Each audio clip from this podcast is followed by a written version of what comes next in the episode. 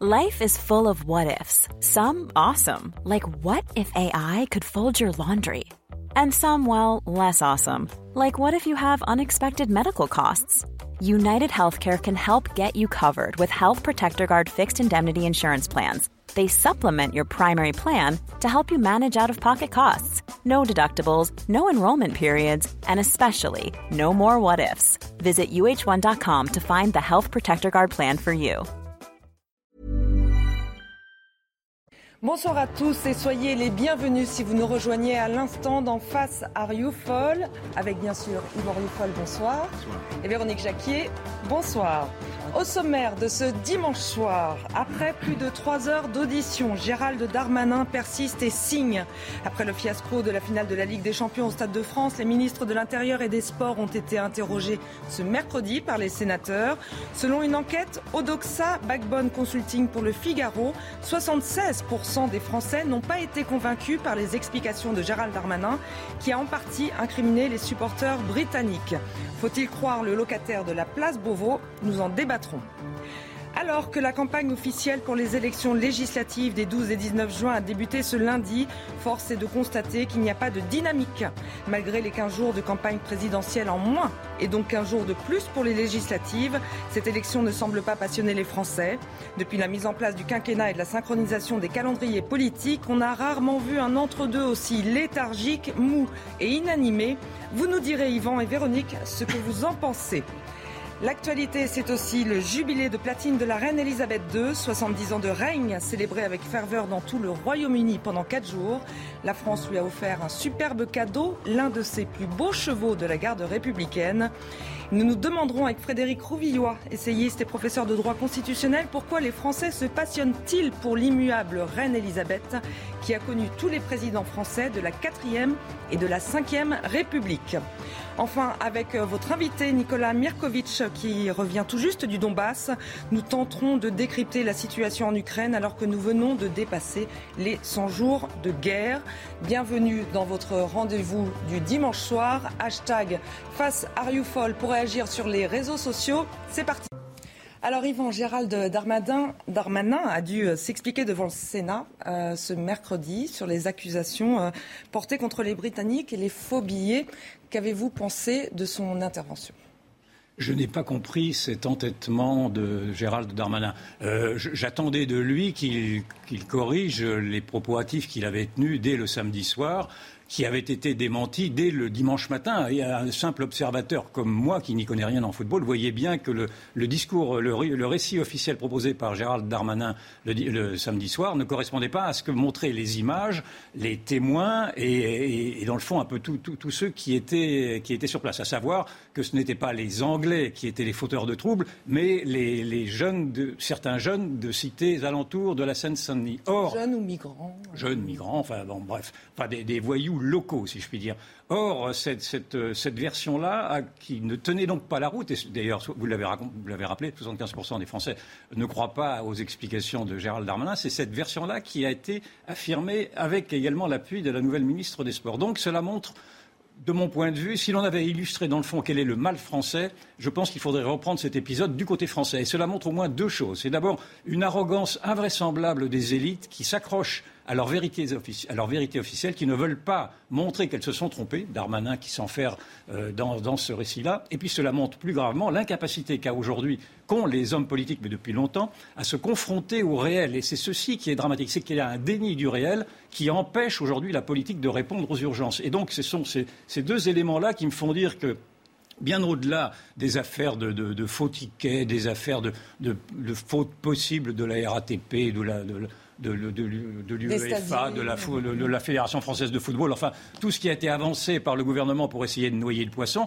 tout ceci ne, tient pas face effectivement à cet aveuglement idéologique qui a été montré par euh, Gérald Darmanin lui-même, qui refuse en effet de se confronter aux faits. Et donc, ce faisant, on, on assiste, de mon point de vue, à un mensonge d'État, un double mensonge d'État d'ailleurs, un mensonge d'État sur ce sujet accessoire des faux billets. Darmanin nous avait dit qu'il y avait 40 000 faux billets, puis devant le Sénat, Il nous a parlé de plutôt 30 000 faux billets auxquels il ajoutait également des gens sans billets. Ce n'était pas tout à fait la même chose. Donc c'est déjà euh, au moins une liberté avec les faits, un mensonge, un petit mensonge mais un mensonge. Mais surtout le gros mensonge d'État, en effet, ça a été de dire que les Anglais euh, qui sont les victimes étaient au contraire les coupables et qu'il ne s'était rien passé d'autre sinon d'accessoires avec ces violences extrêmes qui ont été commises par des jeunes venus de la Seine-Saint-Denis, avec également des agressions sexuelles, selon certains témoins, et, avait quelque chose d'invraisemblable qui a traumatisé tous les Anglais, tous les, tous les Espagnols vu toutes les télévisions internationales, la presse internationale a relaté tout cela, et la France est la seule, et également une partie des médias, hélas, à avaliser ce récit orwellien qui ne s'est rien passé hormis la faute des Anglais. Et donc, c'est une grave, c'est en effet, c'est un mensonge d'État, c'est une grave crise politique de mon point de vue, d'autant que Emmanuel Macron s'est empressé de, soutenir son ministre de l'Intérieur et de soutenir même le préfet de police qui lui-même a abondamment euh, arrosé de gaz lacrymogène des familles anglaises avec euh, leurs enfants plutôt que de vouloir euh, tenter de freiner les impulsions de, de, ces, bandits et de leur razzia. Donc euh, je suis épouvanté, dans le fond, euh, non pas tellement, alors je suis épouvanté par le degré de violence, mais je suis épouvanté surtout par cette démission, cette malhonnêteté intellectuelle qui, est au cœur du pouvoir et qui continue aujourd'hui à pérorer en disant que c'est lui qui a raison. Non, le pouvoir a eu tort et ce mensonge d'État est un mensonge d'État qui va, je pense, euh, perdurer d'autant pardon, et je, puis je vous passe la parole, d'autant que la, notre la première ministre, Elisabeth Borne, a commencé son mandat en disant Je ne mentirai pas. D'ailleurs, on peut s'étonner de dire pourquoi la Première ministre trouve l'urgence de dire qu'elle ne mentira pas. Est-ce qu'il faudrait comprendre que jusqu'alors on avait beaucoup menti? Oui, jusqu'alors on a beaucoup menti, vraisemblablement, puisqu'on continue à le faire aujourd'hui. Et donc, également, et cette guerre que veut mener le président de la République lui-même contre les fake news, il ne se l'applique pas, à lui-même, parce que c'est une succession de fake news facilement démontrable qui a été avalisé par le gouvernement. Véronique Jacquier. Je partage euh, l'avis d'Yvan. J'ajouterai deux choses. Euh, il ne faut pas oublier que le mensonge de Gérald Darmanin obéit à une stratégie électorale. Hein. Quand on oublie volontairement euh, la razzia opérée par les voyous des banlieues, quand on ne nomme pas les fauteurs de troubles, quand on ne nomme pas leur nom, quand on dit que donner leur identité, c'est quelque chose de nauséabond, alors qu'on ne se gêne pas pour dire que c'est la faute des Anglais, quand même un deux poids, deux mesures qui est interpellant. Et pourquoi ça obéit une stratégie électorale parce que euh, on vote dans une semaine pour le premier tour des élections législatives et que euh, Darmanin espère de la sorte se mettre l'électorat euh, des banlieues de Jean-Luc Mélenchon dans la, la poche, tout, simplement. Il y a aussi cette stratégie, donc ce cynisme électoral derrière cette affaire, hein, cette idée de barrer la route à la gauche parce que si on nomme les fauteurs de troupes, si on donne leur nom, si on insiste bien entendu sur leur nationalité et sur leur identité, et parfois sur leur statut de sans-papier, eh bien, on imagine qu'on va euh, susciter une surmobilisation de cet électorat euh, gauchiste euh, et créolisé mélanchoniste. Donc, Darmanin révèle le véritable visage du macronisme. C'est ça aussi que je pense l'enseignement de, ce fiasco du Stade de France, c'est-à-dire qu'il n'y a vraiment pas de colonne vertébrale, il n'y a pas de politique au sens noble du terme, il y a une façon de répondre à des intérêts électoraux et des intérêts électoraux qui sont maintenant des segments de part de marché, tout simplement. Euh, or, la politique, euh, au sens noble, c'est l'organisation de la vie de la cité. Donc, euh, on ne devrait pas effectivement noyer le poisson comme on le fait, mais dire bon, il y a quand même un vrai problème. On est la risée de la presse étrangère. on ne peut plus se promener autour du Stade de France tranquillement, sans se faire dépouiller, sans même être victime d'attouchements sexuels. Enfin, c'est quand même très très grave ce qui s'est passé. donc, les Français ne sont pas dupes les Français même, enfin, je, pense que le, gouvernement a tout faux et on verra d'ailleurs comment ça se traduira dans les urnes lors des législatives parce que ça réactive une angoisse existentielle. Un processus de décivilisation est à l'œuvre. On en a souvent parlé avec Yvon Rioufol dans cette émission. La vision d'une horde de 400 voyous euh, qui débarquent comme ça aux alentours du Stade de France pour vous dépouiller, pour vous mordre, pour, euh, pour tenter d'abuser de vous sexuellement, c'est quand même infiniment grave. Alors, il y a toujours eu il y a toujours eu une misère, il y a toujours eu des pauvres, il y a toujours eu des étrangers, euh, il y a toujours eu des ouvriers qui vivaient en banlieue. Enfin, jusqu'à il y a 30 ans et même jusqu'à il y a 20 ans, on n'a jamais vu des gens pour autant essayer de voler les riches, de leur voler la montre comme ça en pleine rue. Donc on se rend compte aussi qu'il y a une partie, et c'est pas la première fois qu'on le dit, une partie de cette France, une partie de, cette France des cités, une partie de cette France de toute façon des sans-papiers, des étrangers, qui justement ne veulent pas faire France. Jeunes mineurs isolés également. Et c'est un sujet en soi. Alors quel intérêt aurait euh, Gérald Darmanin à mentir? On rappelle quand même que euh, c'est pas un lapin de trois semaines. Hein. Euh, il a, c'est un ministre aguerri. Il était déjà présent pendant cinq ans ministre de l'Intérieur. Le, problème, c'est que précisément Gérald Darmanin ne se voit pas mentir. Il est persuadé d'avoir raison. Le parti a toujours raison. C'est-à-dire que la, c'est l'État qui aujourd'hui dicte le récit officiel et, la presse est très connivente. La presse s'accommode de ce récit-là, de ce mensonge d'État-là. Pourquoi est-ce que Darmanin ne veut pas voir la réalité? Parce que Darmanin est empli d'idéologie. L'idéologie, c'est vrai, c'est, cette sorte de, prêt-à-penser qui vous permet effectivement de décider que ce que vous voyez sous les yeux n'existe pas et que tout ça va rentrer dans des cases. Darmanin fait rentrer dans des cases une fiction, un récit, un récit fictif qui voudrait que la Seine-Saint-Denis soit le symbole de la France de demain. C'est d'ailleurs ainsi que le président de la République a, élu la Seine-Saint-Denis comme devant, être le, lieu des prochains Jeux Olympiques de 2024. Euh, c'est parlant, parlant de la Seine-Saint-Denis, c'est le président de la République lui-même qui a dit que c'était la Californie. Euh, la mer en moins. En Californie, tout le monde s'y précipite. En Seine-Saint-Denis, tout le monde la fuit. Donc, on voit bien on voit bien qu'il y a un mensonge qui est élaboré, et ce mensonge est celui, en effet, de cette idéologie qui imprègne toute la Macronie, mais qui a imprégné bien avant toutes, les autres politiques. Et moi, de mon point de vue, nous sommes en train de vivre ce qu'on pourrait appeler la révolution du réel. C'est-à-dire que les idéologies se sont tellement trompées aujourd'hui que le réel, qui arrive dans sa brutalité, nous pète à la figure, et que aujourd'hui, tous ceux qui euh, et comme, euh, le, ministre de l'Intérieur qui nous disait il n'y a pas si longtemps, je suis à 100 milieux de faire le lien entre l'immigration et l'insécurité, sont obligés, enfin sont obligés, n'arrivent pas à admettre qu'en effet, euh, leur lecture est une lecture erronée, est une lecture qui est une lecture complice, même à la limite, parce qu'en ne voulant pas désigner quels sont en effet les véritables fauteurs de troubles, sinon en désignant les Anglais et en refusant de donner la nationalité de ceux qui ont été arrêtés. Il y avait des Algériens, des Tunisiens, etc. Mais, en disant qu'en revanche, les Anglais ou, les Russes, pour un autre sujet, mais enfin ceux-là, vous avez le droit de les accabler, de donner leur nationalité. Mais quand il s'agit de la minorité à protéger, euh, vous ne le pouvez pas. Donc vous voyez bien qu'il y a là un choix idéologique qui a été fait de dire que, dans le fond, cette nouvelle société est une société qui doit être lavée de tout soupçon, alors même que dans Seine-Saint-Denis, il suffit d'ouvrir les yeux pour le voir, il y a naturellement des gens tout à fait respectables qui y vivent et qui subissent bien sûr les insécurités, mais il y a aussi une contre-société qui s'y est développée.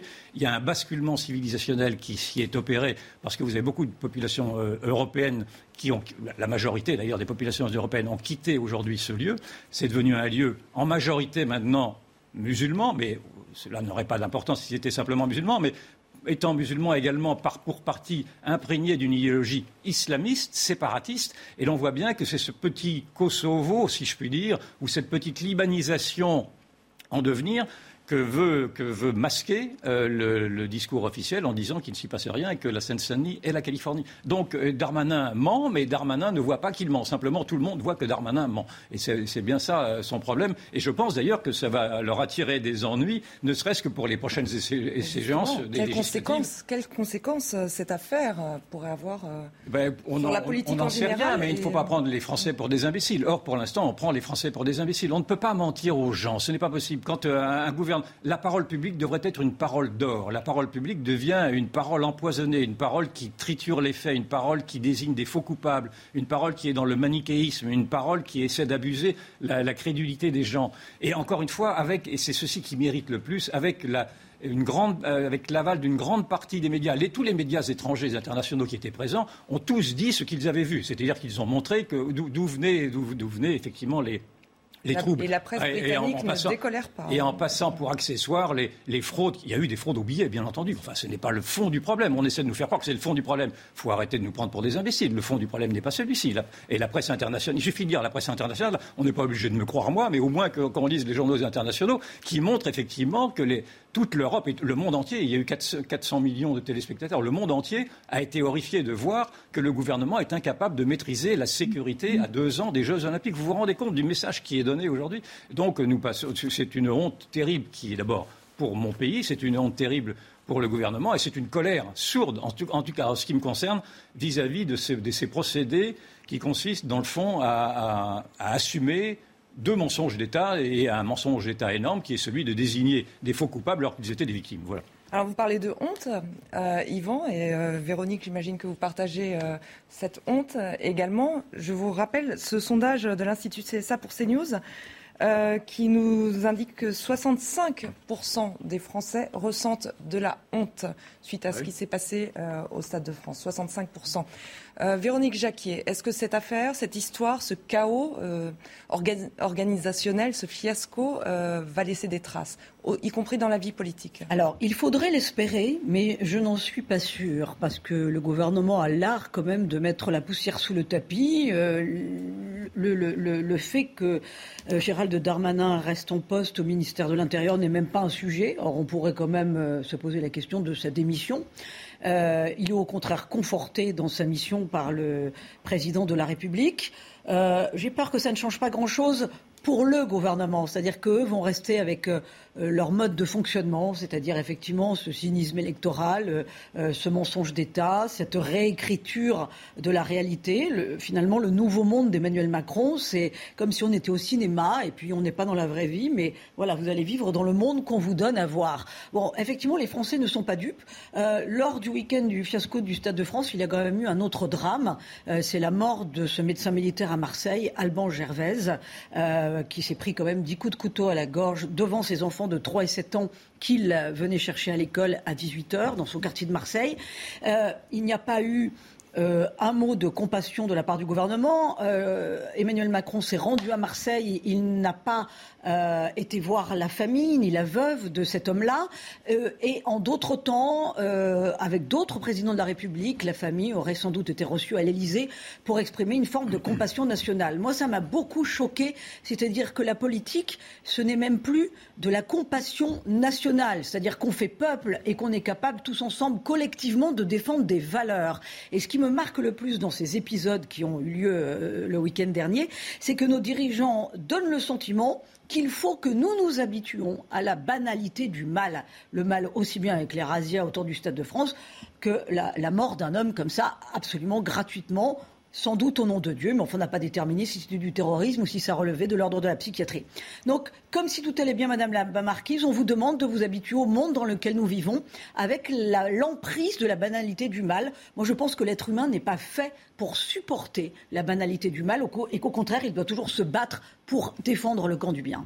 Banalité du mal, un concept euh, développé par euh, Anna Arendt. Allez, on change de sujet, on passe aux législatives. Dans une semaine, dimanche prochain, on votera pour le premier tour des élections législatives, Yvan, mais pour autant, cette euh, élection ne semble pas passionner les Français. Ah, pas pour le moins, oui. Je ne sais pas si dans vos conversations privées, on vous parle des législatives, chez moi, pas. Et quand dans les sondages, on se rend compte que plus de 50% des Français ne s'y intéressent pas et la projection est de annonce à peu près 45% euh, de participation. Il y avait 47% dans les précédentes législatives. Et donc, oui, il y a une sorte de morne pleine, quelque chose d'ailleurs, qui est très surprenant et anachronique, parce que nous vivons là, euh, aujourd'hui, un effondrement, un effondrement total, un effondrement de l'État, en tout cas dans ses prérogatives régaliennes, un effondrement de l'école, doit-on le rappeler, un effondrement de, l'hôpital, un effondrement euh, de la police, un effondrement de la justice, etc. Tout s'effondre autour de nous, et nous sommes là en train de nous, enfin, le, discours officiel est en train de bagnauder en disant qu'il ne se passe rien. On nous parle du pouvoir d'achat, c'est très important le pouvoir d'achat. Ça remplit le, discours présidentiel, mais euh, on n'a pas été au cœur, au cœur des sujets, de ces sujets-là. Et sur les, sur les législatives, c'est pire encore. C'est-à-dire qu'on parle de tout, on parle de stratégies électorales euh, avec euh, la NUPS, la NUPES, je ne sais pas comment on dit, on voit la, droite qui se bouffe le nez comme d'habitude, on voit le président de la République qui théorise l'immobilisme parce qu'il n'ose même plus bouger une oreille, parce qu'il tellement son programme est vide de sens et qu'il n'a pas, pas essayé de se projeter à ce que sera la France dans cinq ans. Bref, il y a, nous sommes confrontés là à une véritable crise de l'intelligence, de l'intelligence collective. J'entends, on n'est pas devenu idiot, mais il n'y a plus aucune idée qui ne sort de nulle part, qui ne sort ni des partis politiques, mais ni des syndicats. Vous voyez, euh, euh, Martinez, euh, qui va prendre sa retraite, qui est un peu éjecté de la CGT, a, fait, a, fait, son mandat en disant non à tout, mais sans rien proposer. nos think tanks, c'est-à-dire ces centres de réflexion que nous avons en France, n'ont rien à voir avec le foisonnement intellectuel des think tanks anglo-saxons. Bref, nous, ne produisons plus d'idées. Nous sommes là en train d'attendre que le ciel nous tombe sur la tête. Et ceci me fait penser, dans le fond, à, cet éditorial qui avait été celui de Pierre Viançon-Ponté, qui était un chroniqueur du Monde juste deux mois avant mai 68, qui disait La France s'ennuie. Et j'ai le sentiment que nous sommes dans ce même moment. Viançon-Ponté, à l'époque, disait Les Français se, se fichent complètement de la guerre du Vietnam, se fichent complètement de à cette époque, il y avait des mouvements en Amérique du Sud et à Cuba, se fichent complètement de ce qui passe dans ces mouvements révolutionnaires à Cuba. On pourrait dire la même chose aujourd'hui. Les Français se, fichent un peu de ce qui se passe en Ukraine, se fichent un peu du wokisme aujourd'hui qui débarque en boule des, États-Unis. Et donc, euh, on, est, on est dans ce même état de léthargie avec une sorte de calme apparent qui me fait craindre, en effet, une tempête. Et une tempête qui pourrait même aller jusqu'à un nouveau mai 68 euh, Qui peut. Bah, bah, oui, bien sûr. moi, je pense que, je le dis depuis longtemps, je pense que nous vivons une période pré-révolutionnaire, révolutionnaire, puisque aucune des décisions n'a été prise et que cette idéologie dont, on décrit les méfaits euh, s'effondre sous nos pas, si je puis dire. Mais à, cette différence près qu'en mai 68, c'était la révolution des enfants gâtés du baby-boom, tandis que là, s'il devait y avoir une révolution similaire à celle-ci, ce serait plutôt celle des enfants meurtris par les baby-boomers, c'est-à-dire ceux de cette génération qui arrive là et qui n'a plus rien, qui, qui hérite de tout, cet effondrement, de tous ces désastres successifs. Donc il pourrait y avoir euh, cette révolution, mais ce serait une révolution, en effet, de ceux qui seraient contre-révolutionnaires, si je puis dire, une révolution conservatrice, appelons-la comme ça, si, elle, a, si advient. Et je pense qu'elle peut advenir, parce que rappelons-nous quand même qu'il y, y a eu des précédents. Il y a eu les bonnets rouges, les gilets jaunes, les Gilets jaunes, où Darmanin, voyant les Gilets jaunes, Darmanin disait d'eux que c'était la peste brune, rappelez-vous. J'entends encore certains intellectuels honorables dire que ces Gilets jaunes-là n'étaient que des ploucs sans, être capables d'analyser ce que représentait ce mouvement culturel, civilisationnel, social, enfin bon, il y avait d'une richesse immense. Alors naturellement, ça a été ensuite euh, euh, édulcoré ça a été euh, par l'extrême gauche qui a repris tout cela et qui en a fait un mouvement insupportable. On est bien d'accord avec cela. Mais voilà, il y a donc une incapacité aujourd'hui de, tout le, monde, y compris du président de la République, à analyser ce que nous pourrons être, ne serait-ce que dans dix ans. Ce n'est pas grand-chose. Vous voyez, le président de la République est en train de répondre en urgence aujourd'hui à la crise de l'école avec euh, non, à la crise de l'hôpital en lançant une opération flash, une opération flash, et, à la crise de, et, à la crise de, l'éducation en lançant des job dating. Euh, l'opération flash, c'est pour dire, pour essayer de faire comprendre, de comprendre ce que, pourquoi les urgences sont dans un état, dans un tel état d'urgence, pardon, mais il suffit d'entendre tout, le monde le dire, en particulier le professeur Perromort que nous avions invité ici, qui nous décrit l'état de, technocratie avancée qui, qui embolise tout l'hôpital. Euh, et, et, sur l'éducation, le, le, gouvernement est obligé aujourd'hui afin de, réduire le manque de personnel, de prendre des, de faire des appels d'offres à des personnels non formés qui, en une demi-heure, sont vont pouvoir être contractualisés, enfin, etc. Nous, sommes, nous, vivons une tiers-mondisation euh, et, ceci dans l'indifférence générale. Et, le, discours public continue à ne parler de tout, sauf de, des choses essentielles. Donc oui, en effet, je, crains cette révolution-là. Mais si cette révolution advient, ce sera une révolution violente, parce que c'est une révolution qui n'aura pas été préparée intellectuellement. Il n'y a pas de, a pas de concept. Aujourd'hui, il n'y a plus rien. Il y a, il y a un grand vide idéologique. Et ce ne sont plus que les réalités forcent aujourd'hui à réagir. Donc... Euh, sais pas comment ça peut se terminer. Véronique Jacquier, vous, êtes-vous vous-même passionné par ces élections législatives et comment expliquez-vous ce désintérêt pour les Français? Je pense qu'il faut se montrer citoyen toujours et que passionné ou moins passionné, il faut aller voter. Voilà, on a la chance quand même d'être dans un pays qui est une démocratie, qui reste une belle démocratie, et donc il faut s'emparer de son bulletin de vote pour exprimer justement sa volonté de, donner au pays la couleur que l'on veut, euh, qu'elle est évidemment. C'est-à-dire qu'on est tous acteurs. On peut pas dire, on peut pas, permanence se défausser sur les politiques en disant qu'ils ne font pas leur boulot. On est tous aussi citoyens, donc on est tous en capacité de faire entendre notre voix. Et notre voix dans, dans, dans, l'urne, euh, elle a du poids, hein, puisque nous avons tous le même poids. Voilà, il n'y a pas, y a pas de, de, différence. Donc il ne faut pas oublier quand même cette richesse euh, d'aller voter. Ça a du sens. En 2017, la participation, elle était seulement de 47%. Elle sera sans doute plus élevée. Euh, Ce n'est pas évidemment un bon signe pour notre démocratie. Cela dit, ce n'est pas étonnant. Pourquoi? Parce que, effectivement, il y a une forme d'apathie euh, doublé d'une forme de découragement parce que c'est la première fois qu'on demande aux Français de voter pour des législatives dans un contexte de reconduction du président de la République, mais sans qu'il y ait une cohabitation. Voilà, donc évidemment, ça, ne fait pas vibrer les foules. L'offre politique n'a jamais été autant éclatée, c'est-à-dire que le macronisme, cherche des recours pour conforter son aile gauche, son aile droite mais il n'y a plus de vraie gauche et de vraie droite, avec, comme l'a dit Yvan, des partis en, capacité de produire des idées et surtout de les défendre. Et donc ça manque de conviction, tout ça.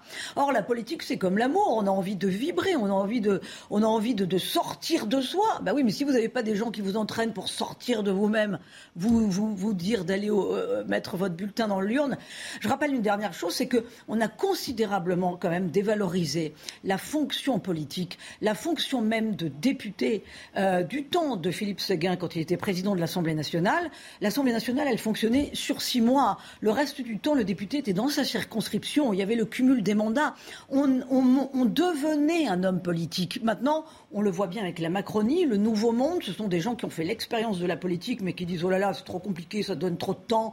Faut être sur le terrain le samedi et le dimanche. Moi, je préfère rester à la maison. Donc, en plus, il y a une désaffection du politique et de ce que ça engendre comme noblesse et quelque part de sacerdoce et de sacrifice, parce qu'on a réduit ça à un aspect technocrate. Moi, je comprends que ça n'intéresse plus les gens. Vont une réaction ce ne sont pas tellement les Français qui ne s'intéressent plus à la politique. Ce sont, c'est la politique qui ne s'intéresse plus aux Français. C'est ça le drame. Les deux. Il y a les deux. Oui. Mais, eh non, c'est. Enfin, moi, je le vois pas comme ça. Regardez par exemple cette, euh, cette manière qu'ont immédiatement tous les hommes politiques, et en particulier Darmanin, si on parlait de lui, de traiter de populistes ou de nauséabonds tous ceux qui, qui débordent du discours officiel. C'est une manière de ne pas vouloir entendre. Et d'ailleurs, en fait, nous payons là pour dire les choses très franchement, 50 ans de tyrannie, de dictature du politiquement correct. C'est ce politiquement correct qui nous a imposé un discours unique, qui nous a interdit de voir les faits tels qu'ils étaient et qui aujourd'hui nous font, nous font découvrir ce grand vide intellectuel. En fait, il n'y a qu'une seule une seule idéologie aujourd'hui qui est structurée, qui sait où elle va, qui a un programme, qui a des, soldats derrière elle, c'est l'idéologie islamique. Et comme par hasard, c'est cette idéologie-là, d'ailleurs, qui est en train d'emplir le vide que l'on a créé. C'est pour ça que je suis, de ceux qui ne sont jamais, qui, ne désignent jamais l'islam radical comme étant le fauteur de troubles, comme étant le danger principal. Le danger principal, c'est nous-mêmes, c'est nous-mêmes qui avons créé précisément ce vide dans lequel s'engouffrent. Ils ont bien raison, dans le fond. enfin, ils ont bien raison. Non, mais euh, ils font leur boulot. Et, donc, il ne reste plus que cette idéologie-là qui est très structurée, qui est naturellement très dynamique et qui peut naturellement tout subvertir si nous ne nous, réveillons pas, si les intellectuels ne se réveillent pas, si les yeux ne s'ouvrent pas. Il faut cesser de marcher les yeux grands fermés, pour reprendre le titre d'un livre de Michel Tribala. Merci, c'est la fin de cette première partie. Restez bien avec nous. On revient tout de suite, juste après la pause. Dimanche soir, de retour dans Face à Rioufol avec bien sûr Yvan Rioufol et Véronique Jacquier. Bonsoir à nouveau et nous accueillons deux invités. Frédéric Rouvillois, essayiste, professeur de droit constitutionnel, vos derniers livres, Dictionnaire du progressisme aux éditions du CERF et les parrainages à la nouvelle librairie. Nous allons bien entendu évoquer le jubilé de la reine Elisabeth II. Yvan, c'est à vous. Oui, j'ai invité Frédéric Rouvillois parce que d'abord c'est un juriste, un professeur de droit constitutionnel et en plus il est, je pense, vous me permettrez de le dire, vous êtes monarchiste. Alors ce qui, qui paraît maintenant un peu incongru, mais enfin la France a été longtemps monarchiste et donc c'était un bon observateur, me semble-t-il, pour essayer de, comprendre, de nous faire comprendre dans le fond quel est l'engouement euh, des, Français pour ce jubilé. Qu'est-ce que cet engouement nous, nous dit de nos nostalgies et nous dit euh, de notre envie peut-être de de ce régime britannique. Au-delà de notre nostalgie, ce que ça peut nous dire de nos besoins et de voilà de, ce constat qu'il faut effectivement des éléments de, stabilité, d'identité, de euh, et à ce, de, ce point de vue, euh, à côté des Français, il faut voir la manière dont les Anglais effectivement euh, célèbrent ce jubilé avec une espèce de euh, de joie, de bonheur qui, est à la, qui relève à la fois du politique et du, et du personnel, du familial, je dirais. Et c'est au fond, c'est euh, la, la, singularité de la monarchie, c'est, je pense, euh, l'une des raisons de son intérêt et l'une des raisons aussi pour lesquelles le, les Français qui, au fond, ne savent plus du tout ils en sont sur tellement de plans, se disent que ce serait peut-être une, une bonne solution finalement. Vous pensez que la monarchie britannique pourrait inspirer aujourd'hui un retour de la monarchie en France? Écoutez, euh, vous savez que la, grande, enfin l'Angleterre a été une république euh, un siècle et demi avant la France. Euh, depuis, depuis au moins un siècle, on explique que la monarchie anglaise va, va, va, va effectivement s'effondrer parce que vous y voilà. À ça? Comment? Vous y croyez à l'effondrement, un effondrement de la monarchie britannique Non, je dis, ça a été dit et répété à tellement de reprises que après la mort de Victoria au moment de Lady Simpson, euh, avec Lady Di, euh, maintenant avec. Euh, non, non, je, pense que c'est voilà, la monarchie, c'est à la fois une personne et une institution, une, institution qui qui est incarnée par une personne qui elle-même incarne finalement la nation. Et c'est ce qui au fond, voilà, c'est ce que c'est ce qu'on peut observer aujourd'hui autour des festivités. Et cette anglaise dont on parle, est-ce que vous la voyez solide malgré tout? Est-ce que vous pensez que le consensus est tel au cœur de la population qu'elle puisse perdurer encore Ou est-ce qu'elle va devoir, en tout cas, se réformer et peut-être même euh, baisser un peu, ne serait-ce que son train de vie d'ailleurs? L'avantage de la, de la monarchie, l'avantage en outre de la constitution anglaise, qui est une constitution souple, hein, vous savez que la constitution anglaise, elle remonte au Moyen Âge en fait. Hein. ce sont, c'est toute une série de textes qui se sont agglutinés les uns les autres et qui font que, bah, eh bien, le, système évolue euh, sans, sans heurts, sans, sans difficulté depuis, euh, depuis, euh, depuis les, temps les plus anciens. Donc la monarchie va s'adapter comme c'est toujours adapté au cours de son histoire. Et je suis persuadé que le prince Charles sera sans doute un, excellent roi, que son fils euh, sera sans doute un très bon roi aussi, que son petit-fils, etc., etc. Et quand, je dis ça, j'insiste sur la dimension familiale, qui est effectivement, euh, je répète, euh, la monarchie, c'est au fond une famille qui voilà, représente les autres familles et qui est là pour, voilà, pour pour se rappeler que on n'est pas uniquement des individus euh, qui bougent sans arrêt et qui se et qui disparaissent, qu'il y a des continuités, qu'il y a des euh, des transmissions, qu'il y a euh, une sorte de, un, pont véritable entre le présent, le passé et l'avenir. À travers ce côté immuable, justement, est-ce que la monarchie anglaise ne reflète pas quelque chose de l'ordre de la sacralité qui nous manque à nous, Français? Alors, il y, a, je vous dis, il y, a, à la fois le côté immuable, effectivement, cette dimension de sacralité, de, de, de, de, stabilité qui est évidemment euh, euh, particulièrement nécessaire à une époque où tout bouge dans tous les sens. Euh, et, euh, il y a en même temps cette aptitude à changer. Euh, il y a une chose qui est, très, très remarquable et que, je, que j'explique moi à mes, mes étudiants de droit constitutionnel euh, à l'université, euh, c'est que les, les, grandes réformes, les réformes de fond, celles dont on parle sans arrêt, elles se projettent au-delà d'un quinquennat, si vous voulez. Euh, d'ailleurs, on, ricane quand euh, le président Macron nous parle de réformes qui devraient se, poursuivre sur le, long terme. Mais de, toute évidence, les, les, vraies réformes ne peuvent se faire que sur le long terme. Or, le problème, enfin, l'avantage d'une monarchie, c'est qu'il y a cet élément de stabilité qui fait que il est, difficile, si vous voulez, de, revenir complètement sur une réforme qui a été euh, instaurée euh, par soi-même ou sous le règne de soi-même. Euh, voilà, il, y a une possibilité effectivement de, faire des choses qui sont beaucoup plus compliquées à faire dans des systèmes qui ne sont pas, qui ne bénéficient pas eux aussi de cet, de cette élément de, de, stabilité et de pérennité. Est-ce que, dans le fond, la Ve République n'a pas réhabilité en douce la monarchie, à travers cette monarchie républicaine, parce que ce que l'on voit à travers le président de la République notamment, certes, il est simplement élu pour cinq ans, mais c'est tout de même, il a toutes les prérogatives d'un monarque. Est-ce que, est que ce parallèle républicain vous choque ou, pas? Non seulement il ne me choque pas, mais il est une évidence absolue, si vous voulez. De Gaulle, de Gaulle est monarchiste, hein, euh, certains disent même maurassien. Et euh, quand il instaure la Ve République, il instaure ce qu'il désigne lui-même à plusieurs reprises comme une monarchie républicaine, euh, aussi bien dans les discours que dans des correspondances privées. Il y a ce terme qui est utilisé, et c'est pas un terme qu'il utilise au hasard. Donc effectivement, avec euh, le chef de l'État euh, que nous avons, avec ses prérogatives, avec la relative stabilité qui est la sienne, avec également sa responsabilité par rapport au, par rapport au peuple français, eh bien, on a effectivement une sorte, je dirais, de, d'ersatz de monarchie, on va dire. Oui, mais quels seraient les profs profil aujourd'hui qui pourrait se distinguer si euh, cette monarchie républicaine devait, devait se transformer en, en, véritable monarchie. Est-ce que vous voyez quels pourraient être les, les successeurs à, Louis XVI, puisque notre monarchie, c'était, enfin, ah oui, enfin, elle a été, elle s'est continuée un peu après, c'est vrai. Oui, à la limite, vous savez, euh, côté monarchiste, il y a plutôt une pléthore de, un trop plein de prétendants que, que pas assez. Hein. Il y a les descendants effectivement de euh, directs de, Louis XIV, il y a les descendants, il y a les Orléans qui descendent de, Louis XIII. Euh, donc ça, ça, ça fait pas de problème. Et je dirais au-delà, en tant que monarchiste, euh, c'est le principe qui nous importe, plus que euh, la famille qui aujourd'hui va, arriver au, éventuellement sur le trône. Mais ceci dit, euh, avant d'en arriver là, je sais, en tant que monarchiste, on sait bien que la chose ne va pas se faire du jour au lendemain ni tout de suite.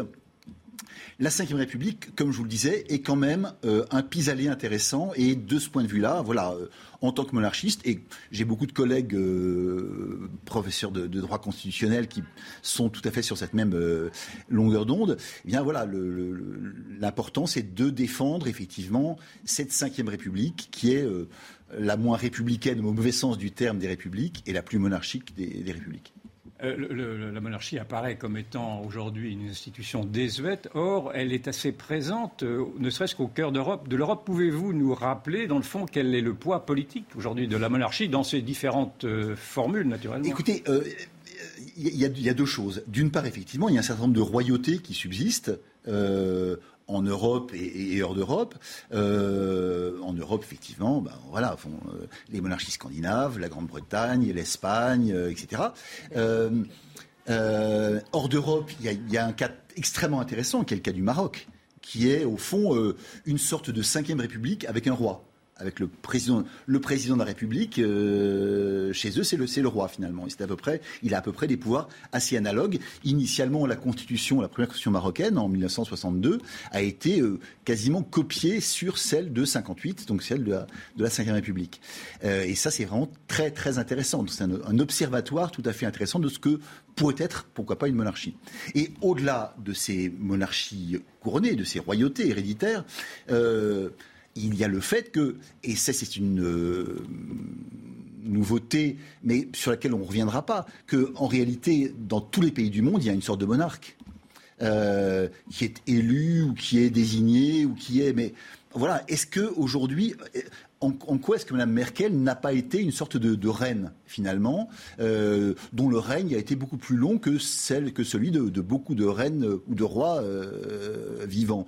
En quoi, voilà, si vous voulez, la monarchie est au fond euh, une, espèce de réponse de bon sens, dans la mesure où euh, il faut un arbitre, il faut une décision ultime, et euh, voilà, cette décision ultime, elle est finalement choisie par par une personne qui doit être conseillée et qui doit, euh, de manière avisée, effectivement, répondre à la question. Et comment il, est, clair que, Emmanuel Macron est une sorte de monarque. Et du reste, il a lui-même, vous savez, dans les années 1900, euh, euh, enfin en, en, 2012, 2014, etc., écrit plusieurs articles dans lesquels il laissait entendre que, au fond, les Français avaient fait une grosse erreur lorsqu'ils avaient coupé la tête du roi le 21 janvier 1993.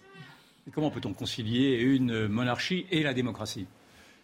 Bah, écoutez, ça, l'exemple marocain nous montre que ça, marche très bien. Euh, on peut très bien avoir un système qui est à la fois vraiment monarchique, c'est-à-dire avec un, un roi qui n'est pas seulement une, tête couronnée, mais qui prend certaines décisions euh, fondamentales sur un plan voilà stratégique, si vous voulez, euh, et une vraie, démocratie dans laquelle le peuple euh, intervient, dans laquelle le peuple est fréquemment consulté, dans laquelle, par exemple, eh il y a des référendums nombreux qui sont voilà qui sont une forme de démocratie beaucoup plus plausible à beaucoup d'égards que la démocratie représentative que nous avons aujourd'hui euh, dans beaucoup de pays. Pour revenir au jubilé euh, britannique, nous avons vu un débordement de fastes, euh, de symboles, de carrosses, etc. Est-ce que l'on pourrait imaginer un jour cette monarchie anglaise à vélo? Oui, euh, pourquoi pas un vélo doré, mais, euh, mais pourquoi faire? Je veux dire, c'est un élément du décor. Parce que c'est un peu ce qui se passe dans les, dans les autres monarchies, euh, en tout cas du, Nord, scandinave. Oui, mais bon, il y a un côté un petit peu, un peu pudibond et un côté, voilà, qui, qui moi, me, que je trouve un tout petit peu, un tout petit peu risible. Bah, lorsque vous regardez ce qui se passe euh, en France, lorsque le président de la République est à des, des, festivités importantes, il y a un décorum qui est tout à fait les roulements de tambour de la, garde nationale, la garde nationale, enfin la police républicaine, la garde républicaine à cheval, etc. C'est un vous pourrez me dire pourquoi les gardes républicaines n'est pas en vélo Solex aussi, mais à la rigueur, peu importe, si vous voulez. L'important, c'est que voilà, il y ait, il y ait cette, euh, présence, qu'il y ait cette symbolique. Et voilà, ça fait pas de mal à la symbolique d'avoir euh, quelques petites fanfreluches par-ci par-là. Est-ce que vous pensez que les, Français euh, regrettent, dans le fond, d'avoir décapité leur roi?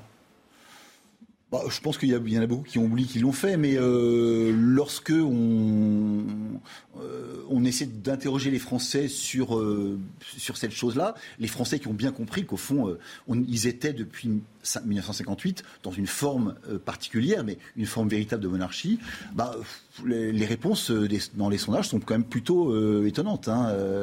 Il y a souvent, on est souvent à peu près à 50-50. Donc voilà, je pense que j'ai écrit il y a quelques années un bouquin qui s'appelait Être ou ne pas être républicain comme on ne sait pas très bien ce que c'est au fond que la République, ni ce que c'est qu'être républicain, bah, voilà, peut-être que euh, euh, la monarchie pourrait être la, meilleure et la plus efficace des républiques. Un exemple en Europe qui pourrait nous servir de, de but, enfin, d'exemple bah, il y, a, limite, il y a mille, exemples. Mais si vous voulez, euh, la Grande-Bretagne est effectivement, pourquoi pas, quelque chose de. C'est déjà intéressant, si vous voulez, dans la mesure où euh, il y a cette incarnation de la, durée, de la transmission, de la continuité, de l'identité. Hein, c'est un terme qui est quand même euh, fondamental de nos jours. Et voilà, une identité, une identification à une personne et à une famille qui est là depuis toujours et qui sera là longtemps après notre mort. Merci euh, Frédéric euh, Rouvillois. Nous avons euh, le plaisir également d'accueillir Nicolas Mirkovic. Je rappelle que vous êtes géopolitologue humanitaire, président de Ouest-Est, qui est une association qui milite pour le rapprochement des Européens de l'Ouest et de l'Est. Vous revenez du Donbass. Nous avons bien entendu ici une pensée toute particulière pour notre confrère Frédéric Leclerc-Imhoff. Que savez-vous des circonstances de sa mort? On ne sait pas beaucoup euh, de, choses pour l'instant. Ce qui est sûr, c'est qu'il était euh, sur le terrain et la situation est extrêmement tendue. Il y a beaucoup de tirs et malheureusement, il a eu un, éclat d'obus donc euh, qui l'a tué sur le coup. Et voilà, on ne sait pas beaucoup de choses. Je pense que ce n'est pas un bon moment de, polémiquer. là-dessus. Ce qui est certain, c'est qu'il faut. Est-ce que vous pensez que les Russes, malgré parce qu'il a été tiré, il a été tué par un tir russe, que les Russes permettraient de viser des convois humanitaires, parce que c'est ça aussi ce qui a pu apparaître comme étant terriblement choquant, au-delà de la mort de notre confrère. Bien sûr. Je pense pas, c'est pas dans leur intérêt, mais non, tout est possible dans une guerre. Il y a beaucoup de choses qui, euh, qui, échappent au raisonnement, à, la raison. Je pense que pour l'instant, en France, on sait que la justice prend toujours beaucoup de temps. Là, en ce qui concerne l'Ukraine, on trouve tout de suite un coupable désigné, c'est chaque fois les Russes. Je pense qu'il faut, il y aura une enquête qui sera menée, malgré les circonstances, parce que ça se passe sur un, terrain où il y a des conflits. Il faut attendre de voir ce que, ce que donne l'enquête. C'est possible, ça m'étonnerait, parce que ce n'est clairement pas euh, de la communication euh, positive euh, que lanceraient les Russes en, faisant cela. Est-ce que je, je, déforme la réalité en disant que, comme vous êtes humanitaire dans le Donbass depuis 2014, vous êtes plutôt côté russe que côté ukrainien, pour que l'on comprenne bien, que l'on décrypte votre analyse de ce que vous voyez au Donbass Alors, je ferai une réponse un peu plus subtile que ça. Il faut se rappeler qu'en 2014, il y a un coup d'État à Kiev. Et que suite à ce coup d'État, vous avez une guerre civile qui est déclenchée. La première guerre n'est pas entre Russes et Ukrainiens.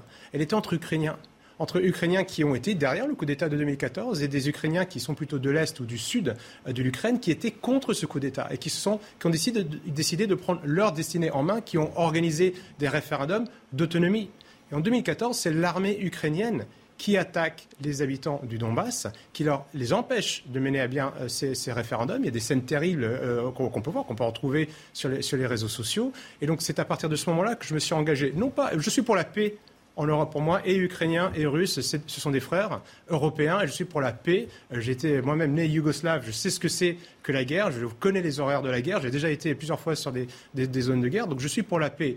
Mais quand j'ai vu ce qui se passait en 2014, je me suis dit, ce jeu piloté par les Américains qui étaient derrière le coup d'État à Kiev est extrêmement dangereux. Parce... Qu'est-ce vous fait dire que les Américains étaient derrière le coup d'État ah, mais Ils s'en vantent ils s'en vantent eux-mêmes. Victoria Nuland, sous-secrétaire d'État aux États-Unis, avoue que les États-Unis ont payé plus de 5 milliards de dollars pour apporter la démocratie en Ukraine. Nous avons vu, euh, vu Victoria Nuland, cette même sous-secrétaire d'État, place Maïdan, encourager les manifestants à, euh, dans, des, dans, des manœuvres euh, de, de, comment dire, de sédition. C'est une bonne chose que de mettre une démocratie dans un pays qui ne connaissait pas la démocratie. Oui, mais l'ingérence dans un pays souverain est interdite par la convention, par la, la charte de l'ONU.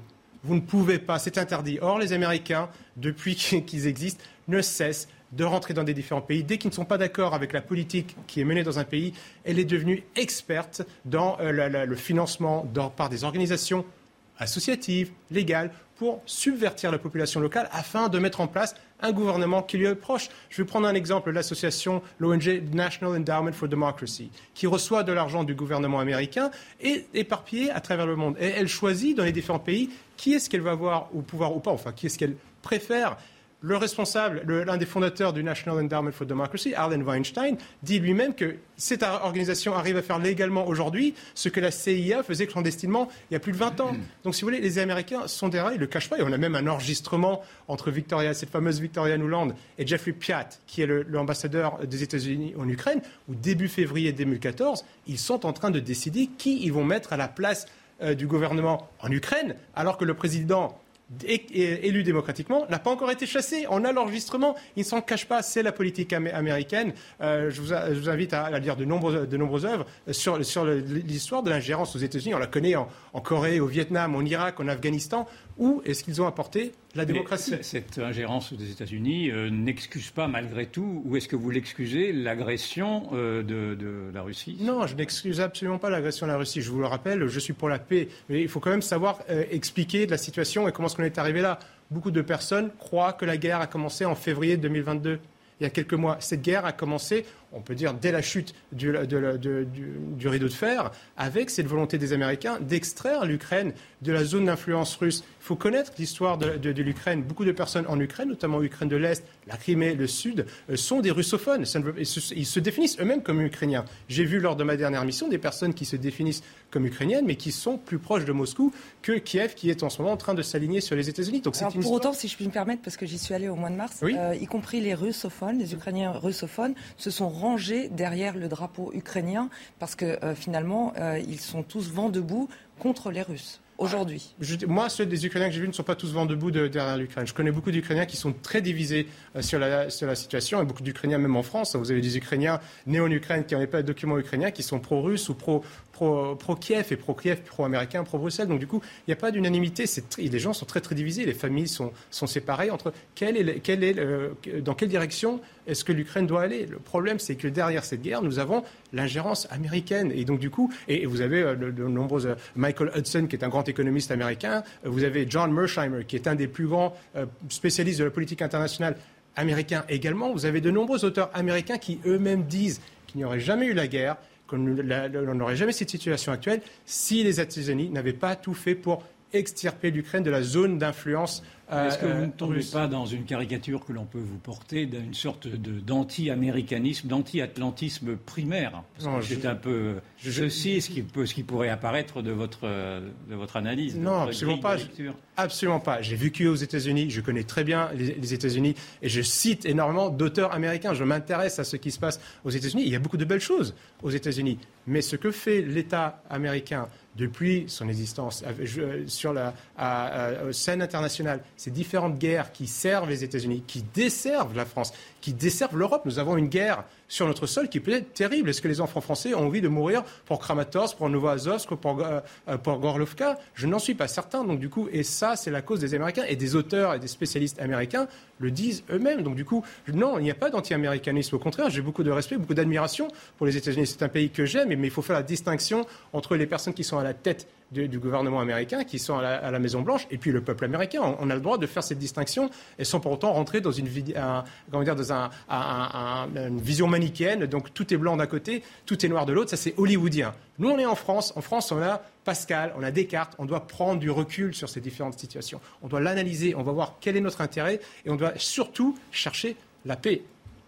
Vous avez l'air de mettre en doute, malgré tout, le, récit médiatique qui, est, qui décrit une, euh, une résistance ukrainienne unanime. Si j'ai cru comprendre, euh, vous, vous, contestez un petit peu cet unanimisme dans la résistance ukrainienne. Oui, c'est clair. Comment, à, quelle proportion il pourrait y avoir des dissensions dans cette résistance-là la, France, la France, indirectement, est en guerre aujourd'hui. On, livre des armes à l'Ukraine. Il y a une partie pris qui est, on a choisi un, des, des deux camps. Moi, ça fait huit ans que je vais dans le Donbass. Et je vous dis, c'est pas aussi manichéen que ça. Il y a des avis qui sont tranchés, qui sont divisés sur. Mais Vladimir Poutine est allé au-delà du Donbass. Donc, Alors, euh, ça a dépassé euh, le, Donbass, son invasion. Oui, tout à fait. Et on peut condamner l'invasion de Vladimir Poutine tout en reconnaissant que les Ukrainiens, eux, ne sont pas tous avec Kiev et que Zelensky, en ce moment, a, beaucoup de mal au sein de la population. L'Ukraine, n'oublions pas, à la fin, quand l'Ukraine devient indépendante pour la première fois de son histoire en 1991, est extrêmement pauvre, est extrêmement corrompu. C'est un pays euh, qui est, qui est un peu à la dérive. C'est un pays où il y a eu de l'ingérence oui, de la part des Américains, c'est sûr et certain. De la part des Russes aussi. Mais du coup, au lieu d'avoir une voie raisonnable sur le territoire européen et de dire, écoutez, on va dire aux Américains qui sont à 7000 km de, là, on va essayer de gérer ça entre Européens parce que les Russes, eux, sont Européens, ce que ne sont pas les Américains, on aurait dû avoir cette, voie de, de, réconciliation. Aujourd'hui, dans les médias, malheureusement, c'est vrai, on a tendance à souvent montrer euh, cette espèce euh, d'unanimité des Ukrainiens qui est fausse. Ça fait huit ans que je vais dans le Donbass, huit ans, et je connais très bien l'Ukraine. J'étais à Kramatorsk, j'étais dans le Donbass, j'étais à Kiev bien avant la guerre, et on sentait bien qu'il y avait des petites dissensions. Sauf que, et ça c'est la force des Américains, ils appuient toujours là où il y a une zone faible, où il y a c'est une zone pivot, ce qu'on appelle une zone pivot, et donc du coup, ils voient bien qu'il y a une petite dissension entre euh, Ukrainiens, russophones, Ukrainiens, euh, euh, on va dire pas ukrainophones, c'est un peu simpliste, mais en tout cas pro-Bruxelles, ils ont appuyé là-dessus. Donc du coup, Pourtant, les Russes s'attendaient à être accueillis en Ukraine avec des fleurs.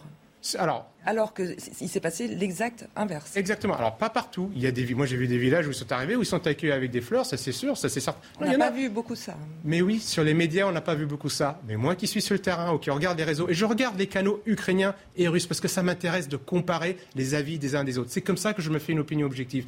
Je veux la paix. Donc, du coup, je veux essayer de comprendre ce que disent les uns et les autres. Oui, il y a des scènes de soldats russes qui arrivent dans, les, dans, les, euh, dans des villages où ils sont accueillis avec des fleurs. Oui, il y a des scènes où les soldats russes sont accueillis avec des cailloux, avec des cocktails Molotov vu les deux scènes. On doit montrer les deux pour se faire une opinion. Ça, c'est, ça, c'est la réalité. Sur place, oui, Vladimir Poutine a été au-delà du Donbass, mais le fait que nous ne cessions de parler de guerre en Occident ne va faire qu'alimenter cette guerre. Du coup, c'est ce qu'a dit euh, euh, l'autre jour dans, le Figaro euh, Henri Guénaud, que nous sommes en train de marcher les, yeux fermés ou comme des somnambules vers la guerre. On doit avoir un discours de paix. C'est ce que je reproche un peu au discours médiatique aujourd'hui à nos hommes politiques, d'avoir ce discours très facile. On va en guerre, on envoie des armes. S'ils veulent la guerre, qu'ils arrêtent leur métier et qu'ils aillent se battre. C'est terrible. Moi, je reviens d'une mission humanitaire où j'ai vu euh, des, grands-mères estropiées parce qu'elles sont pris des, éclats d'obus. Et je n'ai jamais demandé si elles étaient pro-russes ou pro-ukrainiennes. On leur apporte de l'aide. J'ai vu des enfants qui n'avaient plus de parents, des petits orphelins de, guerre. J'ai vu tout cela. Et donc, du coup, euh, moi, le discours que j'ai envie de porter, c'est un discours de paix. Comment est-ce qu'on fait pour qu'on ne parle pas de livrer des armes? Les Américains, ils ont débloqué un budget de 40 milliards de dollars. C'est quasiment le budget militaire de la France pendant un an. Pourquoi? Pour faire la guerre. Les Américains, ils vont nous vendre leur gaz de schiste à la fin de cette histoire. Ça, ils vont, ils vont gagner, ils vont gagner dans, cette, dans cette histoire. Mais nous, Européens, on a tout à perdre. On peut vous faire le reproche, malgré tout, de développer. On fait beaucoup de reproches, là. Oui, oui, vous en aurez, vous en aurez beaucoup. Euh, de, développer une sorte d'esprit munichois où vous renoncez, dans le fond, à vous affronter à un totalitarisme et, plutôt que d'avoir à défendre, à être solidaire d'une démocratie en danger. Qu'est-ce que vous répondez à cela ah, Il faut arrêter de dire que l'Ukraine est une démocratie en danger. L'Ukraine est toujours un pays qui est, qui est extrêmement pauvre, les oligarques sont extrêmement, sont extrêmement puissants. Il y a des prisonniers politiques en Ukraine. Le principal opposant à Zelensky, Medvedchuk, est actuellement en prison. Donc du coup, ça, on ne le rappelle pas dans les médias. Alors pareil, je ne veux pas rentrer dans cette image manichéenne parce que chaque fois que je vais dire du mal sur ce qui se passe en Ukraine, on va dire ah regardez, il est en train de prendre la défense de la Russie. C'est pas mon propos. Je veux une vision objective afin qu'on puisse tous, avec un peu de, raison, prendre des décisions justes. Là, ce qu'il nous faut aujourd'hui, je vous dis, c'est œuvrer pour la paix. C'est pas du tout un esprit munichois. S'il faut se battre, il faut se battre. Mais là, nous sommes sur le territoire européen. Les Européens entre eux doivent pouvoir mettre Ukrainiens et Russes et que ce soit les Ukrainiens pro-russes ou les Ukrainiens pro-bruxellois, autour de la table pour trouver un issue, une issue Très rapidement, l'Europe, précisément, vous avez beaucoup parlé des États-Unis, très peu de l'Europe. Est-ce que l'Europe est à la hauteur de sa mission, de, ses, responsabilités? Hélas, non. hélas, pas du tout. L'Europe, c'est la paix et on voit Ursula von der Leyen qui fait des espèces de télétons pour lever des fonds pour, pour acheter des armes. C'est tout le contraire. L'Europe est absente dans cette, dans, dans cette histoire. L'Europe aurait dû être plus présente. Et pour montrer que justement l'Europe était la paix, de pouvoir discuter en amont dès 2014, quand la guerre a commencé, et pas attendre huit ans pour que cette guerre explose et devienne le, drame euh, qu'elle est aujourd'hui. et votre jugement sur la position française? La France a.